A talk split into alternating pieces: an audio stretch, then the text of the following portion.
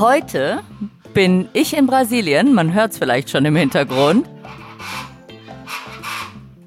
Und du bist in Frankfurt, Frauke, und wir schauen uns mal an, wie man als Forscher so lebt. Ganz genau. Also ich habe ja zehn Jahre in einer Hütte ohne Tür gelebt in Westafrika. Daran denke ich immer noch gerne zurück. Also würde ich sagen, los geht's. Tierisch, der Podcast von Lydia Möcklinghoff und Frauke Fischer, präsentiert von Weltwach.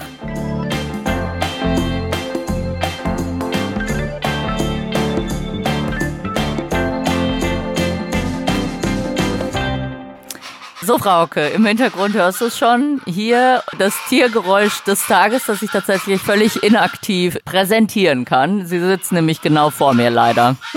genau. Mal kurz still. Na, was ist das wohl? Ich höre es und ich weiß, es sind Chakalakas, also irgend so ein paar lustige Vögel. Fast hast du jetzt gut gesagt, weil ich mich schon die ganze Zeit bei der Vorbereitung über diese Vögel aufrege. Es sind Chaco Chachalakas. Ach so.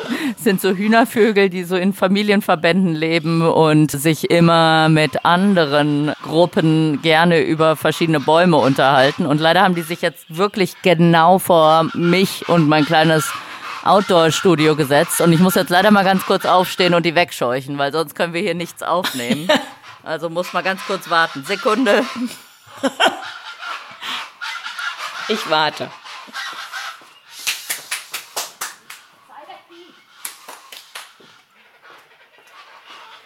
Tja, ah. ich habe nicht sehr viel Eindruck gemacht. Äh, wieder in mein kleines Studio reingedrückt.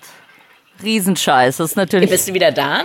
Ja, ich bin wieder da. Hörst du mich? Ja, ich höre aber immer noch die lustigen Vögel. Auch. Ja, du chancenlos. Ich habe die Bauarbeiter schon zusammengestaucht, dass sie keinen Lärm machen dürfen jetzt. Äh, aber gegen die Vögel kann man leider nichts sagen. Sie haben sich jetzt einfach in einen Baum, der etwas höher ist, wo ich nicht drankomme, hingesetzt. okay. Na ja. Wichtig bei einer solchen internationalen Podcast-Übertragung, wie wir sie gerade machen, ist ja, dass man mit einem Zeitvergleich beginnt. Auf meiner Uhr ist es 14.38 Uhr.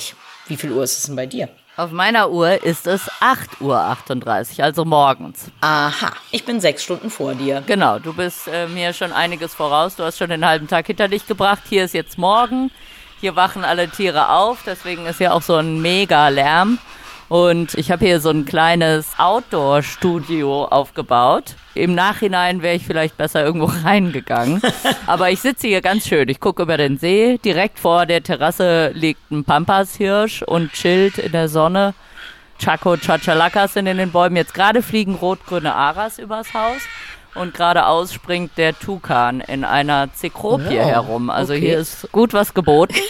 genau, das klingt so. Wer es noch nicht weiß, ich erforsche in Brasilien im Busch, im Pantanal, einem riesigen Feuchtgebiet, in dem ich gerade bin, Ameisenbären und andere Säugetiere. Und deswegen müssen wir hier jetzt gerade so eine Aufzeichnung machen, in der ich hier in Brasilien bin und du in Frankfurt, Frauke. Ne? genau. Da sieht man übrigens schon mal, was sich in den letzten Jahrzehnten extrem gewandelt hat. Denn als ich in Afrika gearbeitet habe, war von Outdoor-Studio oder Internetverbindung von, was weiß ich, Internettelefonie, lange, lange keine Rede. Also wir haben wirklich im absoluten Busch gelebt, ohne jede Möglichkeit der Kommunikation. Also die einzige Möglichkeit der Kommunikation, die wir mit Menschen hatten, die weit weg lebten, waren Briefe. Da haben wir dann mal einen schönen Brief geschrieben nach Hause. Der hat ungefähr sechs Wochen gebraucht, bis er dann in Deutschland angekommen Krass. war. Dann gab es die Antwort. Nach drei Monaten insgesamt hat man also eine Antwort bekommen auf die Frage, die man gestellt hatte. Also da hat sich wirklich, wirklich einiges geändert. Nur noch mal zur Erinnerung da. Ich habe im Kumoe-Nationalpark in der Elfenbeinküste in der Côte d'Ivoire in Westafrika gearbeitet. Und auch ganz schön lange, ne? Zehn Jahre oder so. Ich habe zehn Jahre da gearbeitet. Ich habe erst meine Doktorarbeit gemacht. Ich bin dann Leiterin der Forschungsstation der Universität Würzburg geworden und hatte diese Position dann inne, bis in der Elfenbeinküste der Bürgerkrieg ausbrach und wir ja nach Hause mussten, aber zum Glück ja auch nach Hause konnten. Wir wollen ja heute einfach so ein bisschen erzählen, wie man als Forscher überhaupt so lebt. Tropenökologie klingt immer so nach Zelten mit nassen Füßen und morgens irgendwie so eine Tasse Tee in der Hand. Aber tatsächlich ist es ja auch oft ganz anders. Ja, genau. Also ich habe von Frühjahr 1993 bis zum Herbst 2002 in der Elfenbeinküste in diesem Nationalpark gelebt und das war wirklich sehr, sehr einfach. Also wir hatten kleine Strohhütten, wir hatten keine sanitären Anlagen, sind im Fluss geschwommen, haben uns im Fluss gewaschen. Das konnte man da machen, obwohl es da Krokodile und Nilpferde gab. Die Nilpferde, mit denen hatten wir sozusagen eine Vereinbarung. Jeder bleibt auf seiner Seite der Sandbank. Die waren in gewisser Hinsicht habituiert, also die kannten uns irgendwie gut. Als deutsche Forscher kennt man sich ja dann aus. Wir legen unser Strandlaken auf diese Seite, ihr eures auf diese Seite. Genau. Also jeder war auf seiner Seite. Manchmal kamen die tatsächlich tatsächlich zu uns rüber und dann war sehr schnell klar, wer da sich dann mal verdünnisiert aus dem Badezimmer. Das ist aber eigentlich sehr selten passiert. Also normalerweise jeder auf seiner Seite. Und mit den Krokodilen war das so, dass die offensichtlich in dieser Region spezialisierte Fischfresser waren und deshalb, was man wirklich sonst in Afrika eigentlich nicht machen kann, man eben in diesem Fluss baden konnte, obwohl es da Nilkrokodile und auch andere Krokodilarten gab. Das war also interessanterweise ungefährlich. Wir hatten keine sanitären Anlagen, nicht nur kein Bad, sondern auch keine Toilette. Jeder hatte hinter seiner Hütte so ein kleines Waldstück. Die Hütten waren alle überhaupt im Wald, also im Galeriewald, so ein flussbegleitender Wald. Da waren die so verteilt aufgebaut worden und jeder von uns hatte eine sogenannte Dabber, eine so eine kleine Hacke, die die Leute da für die Landwirtschaft benutzt haben. Und man hat sich also immer so ein kleines Loch gebuddelt für seinen Toilettengang, hat das dann wieder schön zugebuddelt. Und weil das so ein bisschen so ein Regenwaldklima hatte, weil es da viele äh, Termiten und alle möglichen anderen Tiere gab, hat man tatsächlich seine Hinterlassenschaften auch nie wiedergefunden. Also es wurde alles sehr, sehr schnell abgebaut. Deswegen war das alles irgendwie ziemlich cool. Und dann gibt es natürlich so Aspekte, die äh, ziemlich anstrengend sind und vielleicht damals noch viel, viel anstrengender war. Also wir waren ja mit, immer mit den gleichen Leuten, unter Umständen monatelang mit denselben, manchmal nur zwei, drei anderen Personen. Und die hatte man sich ja nicht ausgesucht als die besten Freunde, mit denen man jetzt gerne mal äh, so einen Retreat in ein Naturschutzgebiet machen wollte.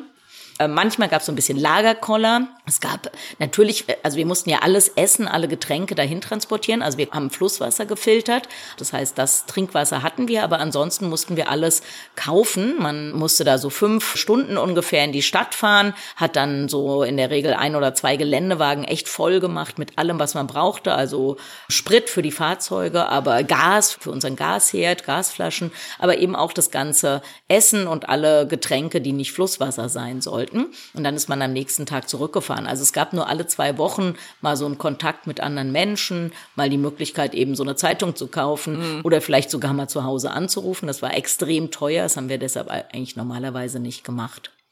Ja, und dann kam man mit diesem ganzen Kram wieder zurück und dann gab es erstmal am ersten Tag immer so eine Art fürstliches Essen. Also plötzlich gab es sowas wie Käse oder es gab eine Sahnesoße oder solche Sachen. Und dann wurde das Essen von Tag zu Tag einfacher. Und das ist auch was, was die meisten bei uns ja hoffentlich gar nicht mehr so kennen. Aber wir waren manchmal ja auch sehr viele Leute. Also manchmal waren wir 20 in dem Camp.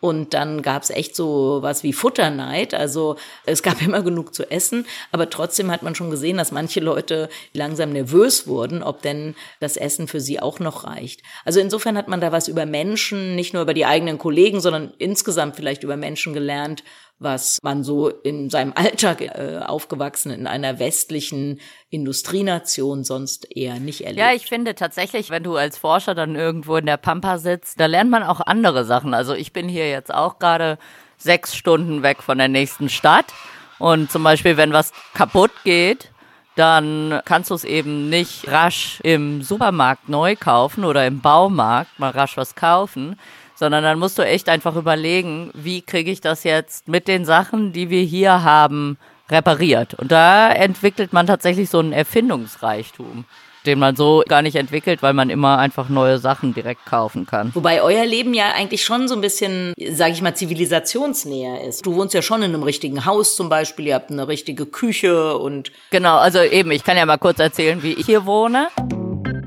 Wir sind sechs Stunden weg von der nächsten Stadt oder aktuell sogar mehr, weil die Straße sehr schlecht ist. Also hier hängt es immer so ein bisschen daran, wie viel Wasser in der Landschaft ist. Das Pantanal ist ja ein Feuchtgebiet, aber das variiert eben zwischen Trockenzeit und Regenzeit. Und wenn es eine gute Regenzeit ist, dann ist das Pantanal quasi unter Wasser und äh, dann ist die Straße sehr schwer passierbar bis gar nicht passierbar. Und im Moment ist sie passierbar. Ich bin jetzt mit dem Auto auch hergefahren, aber wir sind mehrmals fast stecken geblieben. Und jetzt gerade trocknet das Wasser von der Regenzeit. Wir sind jetzt am Beginn der Trockenzeit. Und jetzt wird's noch schlechter, weil jetzt wird die Straße schlammig ja. und das ist noch schwieriger durchzukommen. Also okay. gestern ist ein Auto aus der Stadt gekommen und wenn die im Moment kommen, dann sind die komplett eingematscht. Man kann dann die Farbe gar nicht mehr erkennen, welche Farbe dieses Auto hat, weil die einfach so komplett eingematscht sind. okay, also solche Extremsituationen gab es bei uns auch. Also ich habe ja in einem in einer Savannenregion gearbeitet. Es gab eine ausgeprägte Regen- und Trockenzeit. In der Trockenzeit wurde man total eingestaubt, wenn man da in die Stadt gefahren ist. Alle hatten am Ende rote Haare und äh, rotes Gesicht. Da war das aber relativ leicht, dahin zu kommen. Und in der Regenzeit war es so, wie du es eben beschrieben hast. Also eine Sache, die man ja unbedingt auch lernt, ist, wie man so einen zweieinhalb Tonnen Geländewagen wieder frei bekommt. Wir haben uns auch echt super oft festgefahren. Also wenn, dann manchmal auch echt ganz schön krass. Wir hatten natürlich diese Bleche, wir hatten immer Schippen dabei, wir hatten zumindest ein Fahrzeug, was auch so eine Winde vorne dran hatte. Das war praktisch, aber natürlich nur, wenn in erreichbarer Entfernung ein Baum stand. Aber dann kann man sich also, um das kurz zu erklären, das ist so eine automatische Winde, da drückt man drauf und dann zieht die sich sozusagen rein. Man, das heißt, um den Baum das Seil spannen, dann geht das in die Winde vom Auto und dann stellt man die an und dann zieht die das Auto quasi an dem Seil automatisch raus. Das ist sehr viel wert. Das stimmt, das ist unbedingt viel wert, aber wir hatten nur ein Auto, das das konnte und wir waren ja in der Buschbaumsavanne, also ziemlich viel Savanne, ziemlich wenig Bäume. Das heißt, es gab wenig Situationen, wo wir uns so retten konnten. Was wir noch als besondere Herausforderung hatten, war, dass der Komoe-Nationalpark, der namensgebende Fluss, der Komoe-Fluss, den mussten wir überqueren, um den Nationalpark zu verlassen. Am Anfang mit so einer handgekurbelten Fähre. Also da hm, haben Leute aus dem Dorf waren angestellt als Fährleute. Wenn wir ankamen, also der Fluss war da nicht so besonders breit, dann haben die uns gesehen, dann haben die die äh, Fähre rübergekurbelt, da passten so ein Auto gut drauf, zwei Autos war schon so ein bisschen kompliziert und dann haben die uns da wieder rübergekurbelt.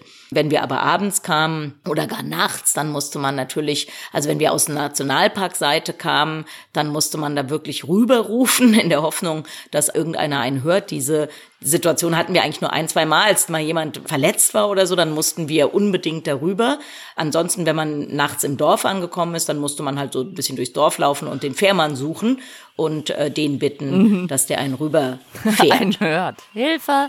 Hier vor Ort, da fährt man sich auch gerne mal fest, sowohl zur Trockenzeit als auch zur Regenzeit. Zur Trockenzeit, wenn dann das Wasser weg ist, dann kommt der Sand. Das hier ist alles ein riesiger Sandkasten. Da kann man sich mindestens so gut drin festfahren wie im Wasser. Okay. Und was mir jetzt gerade einfällt, so von wegen, die Straße wird immer schlechter. Jetzt vor ein paar Tagen ist so ein italienischer Tour-Operator kam hierher, um sich das hier mal anzugucken. Wir haben hier ja auch Tourismus, was ja. uns übrigens auch vor dem Lagerkoller schützt. Das heißt, wir haben immer neue Leute, Leute, die hier hinkommen und neue Geschichten erzählen. Und dieser italienische Tour-Operator hatte sich dann so einen Fahrer, der nicht so erfahren ist, da irgendwie gebietet, weil der billiger war.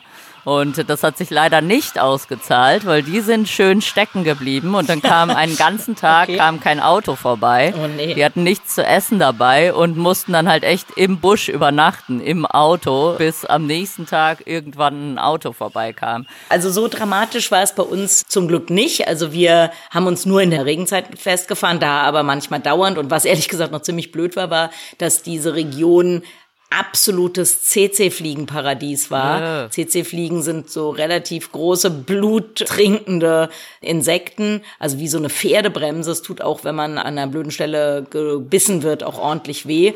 Und wenn man dann da dabei war, in dieser schwülen Hitze das Auto auszugraben und Tausende von CCs um einen rum waren, da hat es einem echt schon ganz schön die Laune verdorben. Wow. Genau, in der Trockenzeit war das kein Problem. Also Festfahren in der Trockenzeit gab es bei uns nicht. Und wir waren die einzigen Forscher diesem riesigen Nationalpark. Also der hatte ja 10.000, über 10, 11.000 Quadratkilometer, also sagen wir mal sagen so 100 mal 100 Kilometer. Und wir waren die einzigen Forscher. Tourismus gab es bei uns leider, muss man sagen, nicht. Der war da schon so, ja, in den 1970er, 1980er Jahren so langsam da so bergab gegangen. Also es gab nur uns und natürlich konnte man spätestens abends alle nochmal durchzählen, ob alle wieder da sind. Und dann wäre man natürlich, wenn einer gefehlt hätte, mal sofort los und hätte den gesucht. Einmal haben wir tatsächlich einen verloren. Einen Forscher, der hat da in so einem Vogelforschungsprojekt gearbeitet, hat also immer solche Netze aufgestellt und Vögel beringt und dann haben wir mal so eine kleine Wanderung in der Savanne gemacht und dann waren wir relativ weit weg vom Auto und wollten zum Auto zurück. Und dann hat er so gesagt, er kennt den Weg. Dann haben unsere Angestellten, die ja einheimisch waren, gesagt, nee, es geht hier lang. Und er so, nee, nee, das weiß er genau, das wäre ja, falsch. Immer, immer dumme Idee. alle waren schon so ein bisschen genervt von ihm, weil er sehr bockig war. Er war sehr selbstgerecht und war sich sicher. Und dann haben alle gesagt, ja, dann gehst du halt da lang, wir gehen woanders lang. Naja, und dann, äh, wir waren am Auto, er kam nicht wieder. Und den haben wir dann tatsächlich mal 24 Stunden gesucht, inklusive des halben Dorfes, die wir dann dann noch angeheuert hatten, zu helfen, ihn zu suchen. Oh Mist. Und nach 24 Stunden ungefähr hatten wir ihn dann wiedergefunden. Oh Gott. Er hatte zum Glück inzwischen auch die Straße gefunden. Also irgendeiner fuhr von uns da auf der Piste lang und da kam er dann entgegen. Und der hat sich dann aber keine großen Freunde gemacht, weil er erstens uns ja 24 Stunden auf Trab gehalten hat, um ihn zu finden. Und dann seine ersten Worte, als er wieder im Camp waren, waren, dass wir das mit der Suche völlig bekloppt angestellt hätten und dass man das so nicht macht, wenn man jemanden Alter, sucht. was ein Also, Idiot, ey. Ja, genau. so war Wo man das. so denkt, okay, das nächste Mal bleibst du halt einfach im Busch. Aber warte, ich warte jetzt gerade, dass du wieder da bist. Frauke, Frauke, Frauke. Hello. Ja, da bist du wieder. Ach Mann, dass das Internet heute so abspackt, ey. Ja, aber echt. Genau, also was wollte ich gerade sagen? Vorhin hast du gesagt, dass wir ja etwas zivilisationsnäher leben als ihr und rein von den Lebensumständen hier ist es natürlich wahr. Also wir haben ganz normale Häuser, die auch tatsächlich sehr hübsch sind.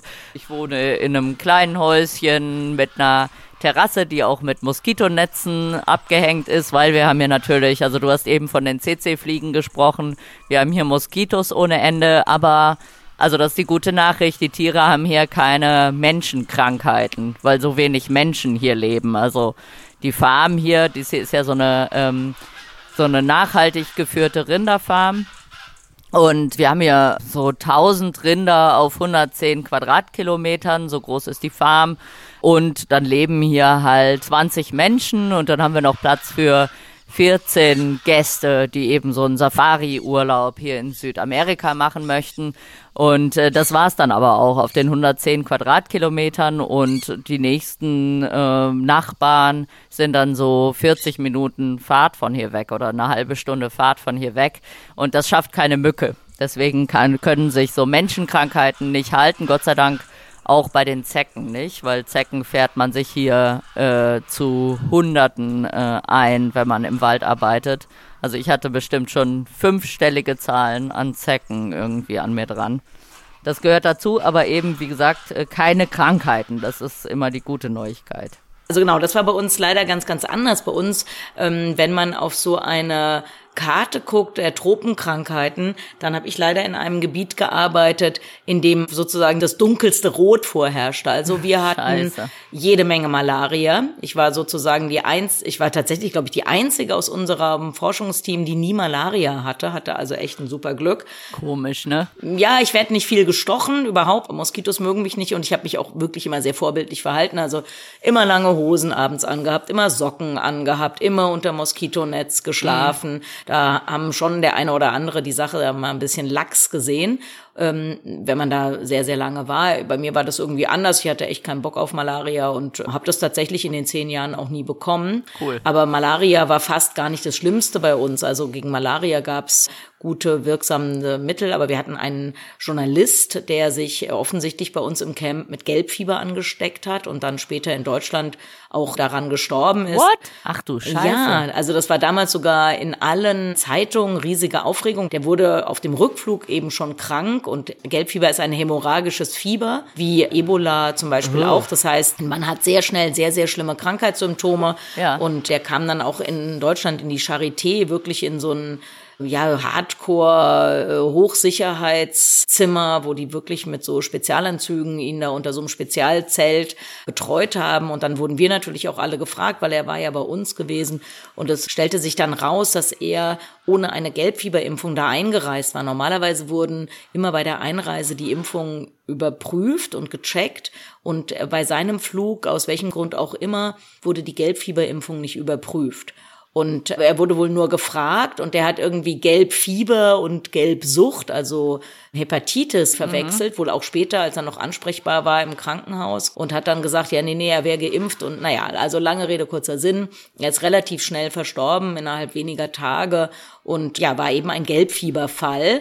Und es war ganz klar, er hatte sich bei uns angesteckt. Ah, Mist, ey, und ich finde ja, die Gelbfieberimpfung ist halt voll die gute Impfung. Die ist nicht teuer und die hält ewig. Das lohnt sich echt, selbst wenn man in ein Land geht. Also in Brasilien gibt's keine Gelbfieber-Impfungspflicht, aber ich habe mir die irgendwann mal machen lassen. Ja, genau. Für Afrika braucht man die unbedingt und als ich zum ersten Mal gegen Gelbfieber geimpft wurde, da galt die noch für zehn Jahre.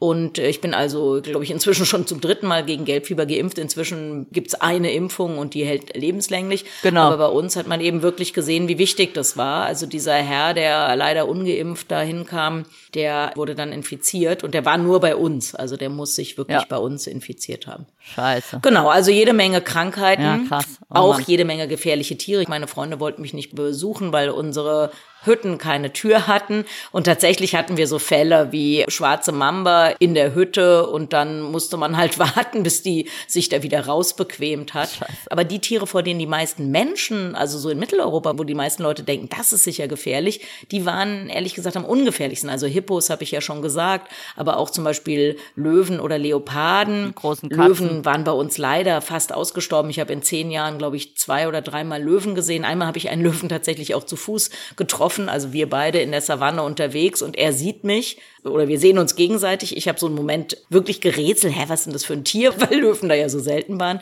Und er hat sich mega erschrocken, weil wir da eher ein riesen Wildereiproblem hatten. Also das heißt, die Tiere hatten gerade vor Fußgängern extreme Angst und wir beide, so schnell wir konnten, in unterschiedliche Richtungen weggerannt. Oh nein. Ähm, genau, und Leoparden, wir haben ein großes äh, Leopardenprojekt gehabt, wo wir die Tiere besendet haben. Und dann haben wir gesehen an den besenderten Tieren, dass sie zum Beispiel dauernd bei uns im Camp geschlafen haben. Also das erschien denen wohl der sicherste Ort mit diesen Forschern. Und es ist wirklich Wahnsinn, wie gut die Tiere getarnt sind. Also wir hatten mal einen Fotografen und der wollte einen Leopard fotografieren für so eine Zeitung irgendwie. Mhm. Und dann haben wir gedacht, wir wissen ja, dieses Tier ist besendet, wir wissen, wo es ist und wir laufen mal so hinter dem Tier lang und dann wird es sicher da vorne aus dem Wald rauskommen und dann kannst du das gut fotografieren. Wir haben so eine Menschenkette gemacht. Wir waren so vielleicht zehn Meter auseinander. Wir haben uns alle immer die ganze Zeit gegenseitig gesehen.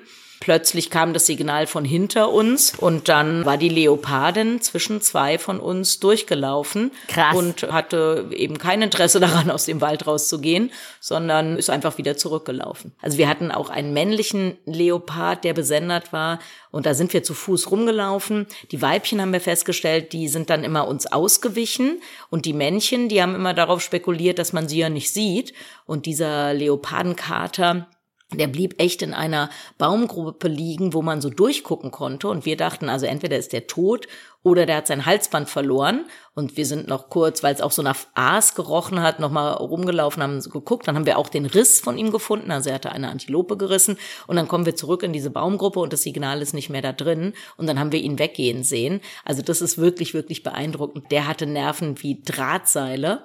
Aber eben war sich seiner Tarnung bewusst und ihm war klar, dass wir ihn nicht sehen und dann hat er einfach gewartet, bis wir weggehen und dann hat er sich weggeschlichen.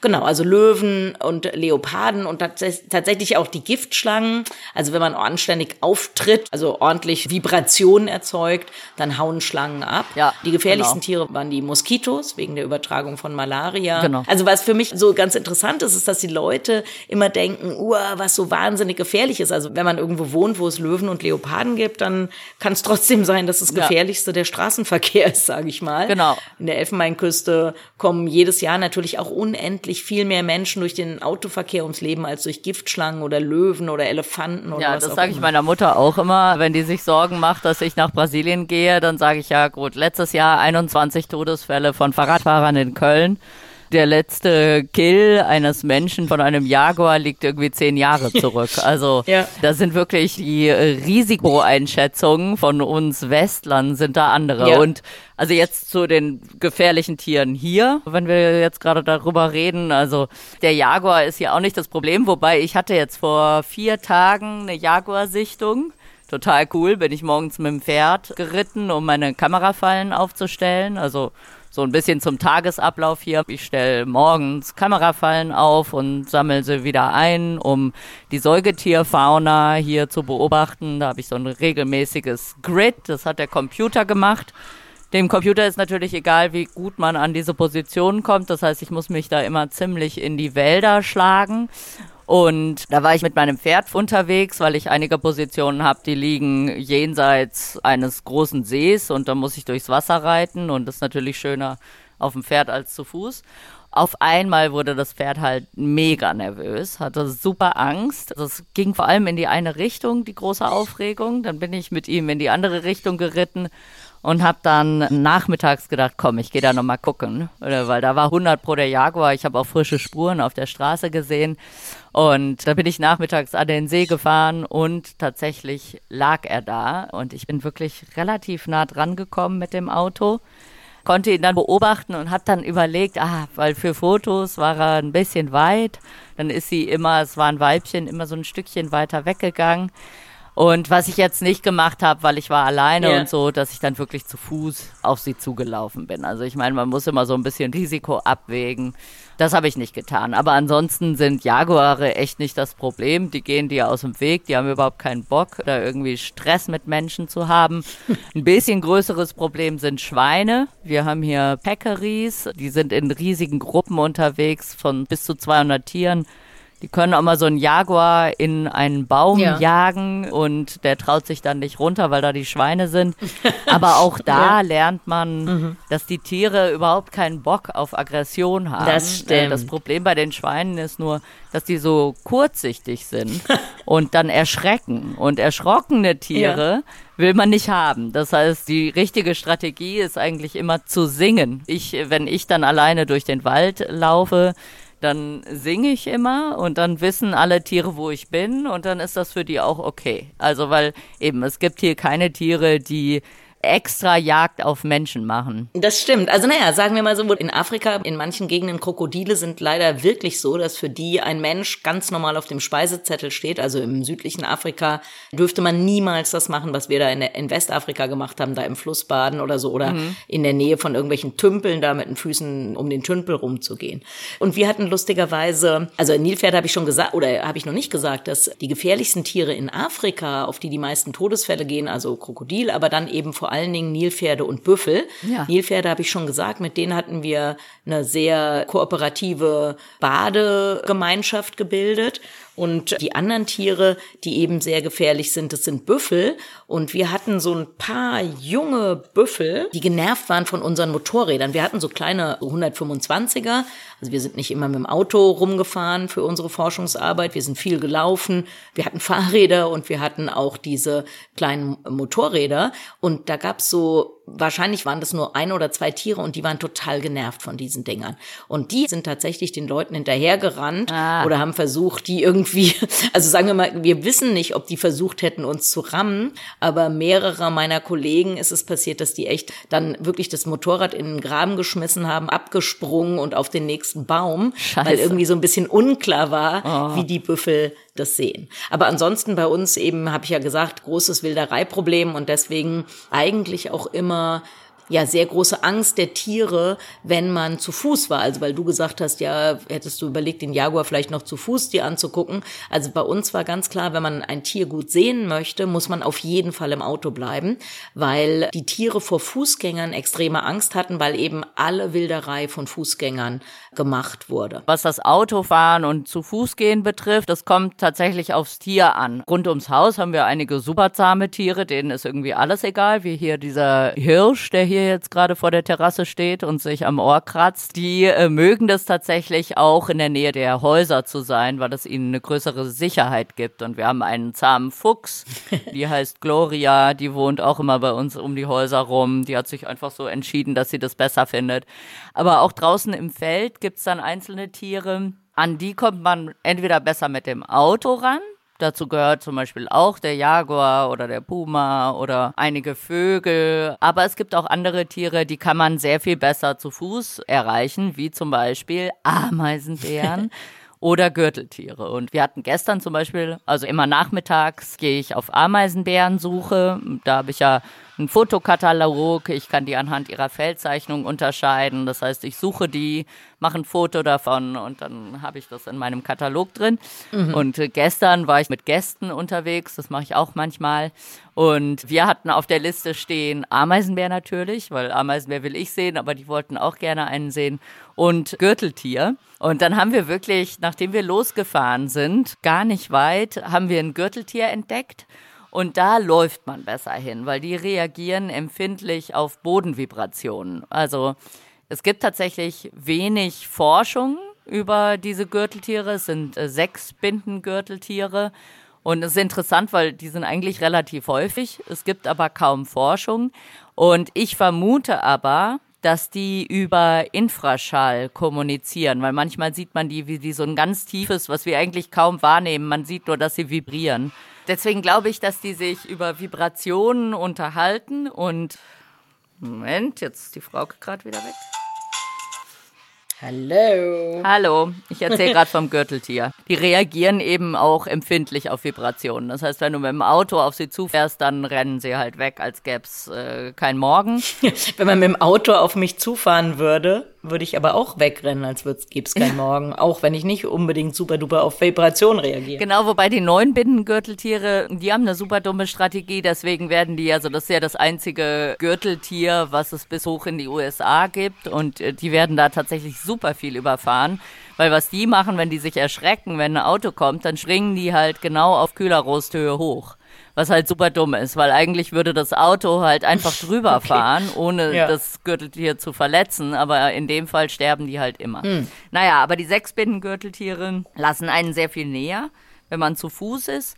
Und wir haben es dann gestern echt geschafft, uns da so ranzuschleichen und dann war es aber immer noch weit weg und dann fing es halt auf einmal an, auf uns zuzulaufen. Und dann habe ich so und hatte auch so ähm, diese Lautäußerung, eben dieses Vibrieren, das man kaum wahrnimmt, gemacht, was sie eigentlich machen, wenn sie Kontakt zu anderen Gürteltieren aufnehmen wollen. Die sind eigentlich Einzelgänger, aber dann eben zur Paarung feiern die ja diese riesigen Sexpartys ab, die dann mehrere Tage gehen. Und ich vermute, dieses Gürteltier war schon so ein bisschen im Paarungsmodus. Mhm. Und dann habe ich sozusagen geantwortet, indem ich mit meinem Fuß so ein bisschen auf den Boden getrommelt habe. Und dann ist es tatsächlich, also total witzig, bis an meinen Fuß gekommen und hat sich den Fuß nochmal so ganz genau angeguckt. Mega süß. Echt cool. Und eben beim Ameisenbären ist es ähnlich. Also auf Autos reagieren die, dann gerade Scheuere rennen dann direkt weg. Und von daher ist da immer die bessere Strategie, Auto stehen lassen und dann zum Ameisenbären hinlaufen und ihn so beobachten, darauf achten, dass der Wind den Geruch wegträgt und dann kann man Ameisenbären eigentlich auch ganz schön gut beobachten. Ist uns dann gestern auch gelungen. Wir haben schön Claudia, den Ameisenbären, gesehen. Ich habe ja gesagt, was unterschiedlich war, also in Anführungszeichen der Luxus oder die Modernität unserer Forschungseinrichtung. Aber so wie du deinen Tagesablauf beschrieben hast, das war bei mir auch so. Also morgens aufstehen, frühstücken gemeinsam. Dann äh, meine Arbeit war ehrlich gesagt so ein bisschen so Daktari-mäßig in den Geländewagen mit Feldstecher, Fernglas und eben diesen Beobachtungsbögen auf der Suche nach den Antilopen. Die männlichen Antilopen konnte ich aufgrund ihrer Gehirnform individuell auch unterscheiden. Genau, und dann habe ich den ganzen lieben langen Tag die Tiere beobachtet, dadurch natürlich auch viele, viele andere Tiere beobachten können ja, das habe ich Tag ein, Tag aus gemacht. Man hätte ja auch sagen können, ja, komm, Samstag oder Sonntag macht man mal was anderes oder macht man mal frei. Aber ehrlich gesagt ist Tiere beobachten das, was ich immer schon am allerliebsten gemacht habe.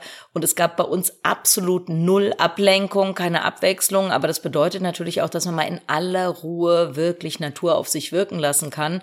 Das fanden manche Leute äh, dann fast schon ein bisschen merkwürdig, dass ich gesagt habe, Mann, einfach mal so eine Antilope mal eine Viertelstunde beim Wiederkäuen zugucken. Jeder andere hätte gedacht, das klingt aber wirklich langweilig, aber das ist wirklich super kontemplativ und es ist einfach super entspannt und echt eine coole Sache, einfach mal Tiere in aller Ruhe angucken zu dürfen. Ja, wir haben jetzt eben auch viel über die Gefahren, die es hier gibt, gesprochen, aber man muss, glaube ich, auch mal kurz über die ganze Schönheit sprechen. Ich bin hier an einem Ort, der einfach so unfassbar schön ist, also mit diesen ganzen Seen und so weiter. Und was ich hier so toll finde, ist, dass du als Mensch an diesem Ort, in dieser Natur zu Gast bist, weil die Natur ist stärker. Hier herrscht die Natur vor und du darfst zu Gast sein, was wirklich ein ganz anderes Gefühl ist als in der Stadt, in der wir so dieses Selbstverständnis haben, wir haben diesen Lebensraum geschaffen und die Natur darf zu Gast sein. Das ist ein Selbstverständnis, was wir unbedingt ändern sollten, wenn wir den Planeten retten wollen. Aber eben, das, wir haben da noch ein anderes Selbstverständnis. Und mhm. hier ist es wirklich so, hier herrscht die Natur und wir dürfen da sein. Und das finde ich ist ein ganz, ganz schönes Gefühl. In Westafrika genauso. Also dieses Gefühl, ja, eigentlich nochmal so ein Wildnisgefühl, was, was es ja bei uns nicht gibt, auch wenn man im Wald spazieren geht oder so. Also es gab da schon so Flächen oder Plätze, wo man ziemlich sicher sein konnte, dass da noch nicht oft ein anderer Mensch war. Wie du richtig gesagt hast, also zu Gast in der Natur, das trifft's ganz gut. Wenn man das in Deutschland erleben möchte, finde ich, gibt es eine Möglichkeit, und zwar, wenn man nachts in den Wald geht und sich im Wald irgendwo ganz still hinsetzt, dann kriegt man dieses Gefühl, zu Gast zu sein. Meine Zeit in Afrika, das ist ja eigentlich schon lange her, aber eine Zeit, die ich auf gar keinen Fall missen möchte. Das war wirklich, wirklich eine tolle Erfahrung, so lang in diesem Land zu sein, was ja auch eben wirklich was ganz anderes ist, als Touristin mal irgendwo hinzufahren. Also wirklich Monate, Jahre lang da zu sein, die Menschen so gut kennenzulernen, die Natur so gut kennenzulernen, das war schon was ganz, ganz Besonderes. Und man muss sagen, also die Leute fragen mich manchmal, ob mir das nicht hier langweilig wird langsam, aber ehrlich gesagt, ist das Gegenteil der Fall, weil je besser du die Natur kennst, umso mehr Sachen findest du, die total faszinierend sind. Und du hast natürlich auch die Vergleiche zu den letzten Jahren. Also du siehst dann, wow, auf einmal sind die Seen alle wieder da, aber einige Seen haben sich jetzt nach der letzten Trockenzeit total verändert. Dann weißt du, in dem einen See sind kürzlich die Fische gestorben, weil es so trocken war vor zwei Jahren. Jetzt ist er wieder voll und jetzt so langsam fängt die Besiedlung wieder an. Du lernst die Tiere auch einfach so gut kennen und denkst dir, wow, diese Capybara-Gruppe, diese Wasserschweingruppe kenne ich eigentlich vom Fluss. Jetzt sind die hier, das ist ja auch interessant. So sieht man eben sehr viele neue Dinge und es wird eigentlich immer interessanter, anstatt dass es immer langweiliger wird. Genau, also das würde ich auch sagen. Es gibt zwar langweilige Filme und langweilige Bücher, aber es gibt keine langweilige Tierbeobachtung. Das stimmt. Und Frauke, jetzt so zum Abschluss, jetzt musst du halt nur noch mal hierher kommen, ja. dass wir schön im Fluss baden gehen. Weil hier im Fluss kann man nämlich auch baden, obwohl er voller Piranhas und voller Kaimane ist, aber die tun nichts. Die wollen nur spielen. Also ich will auch mal irgendwo sein, wo man so ganz schön in Lateinamerika Tiere beobachten kann. Das hier ist der Ort dafür. Sehr schön. Dann mach's gut, Frauke. Tschüss. Okidoki, du auch. Viele Grüße nach Brasilien und viel Spaß. Ja, ich gehe jetzt gleich noch Ameisenbären beobachten. Sehr schön. Ciao.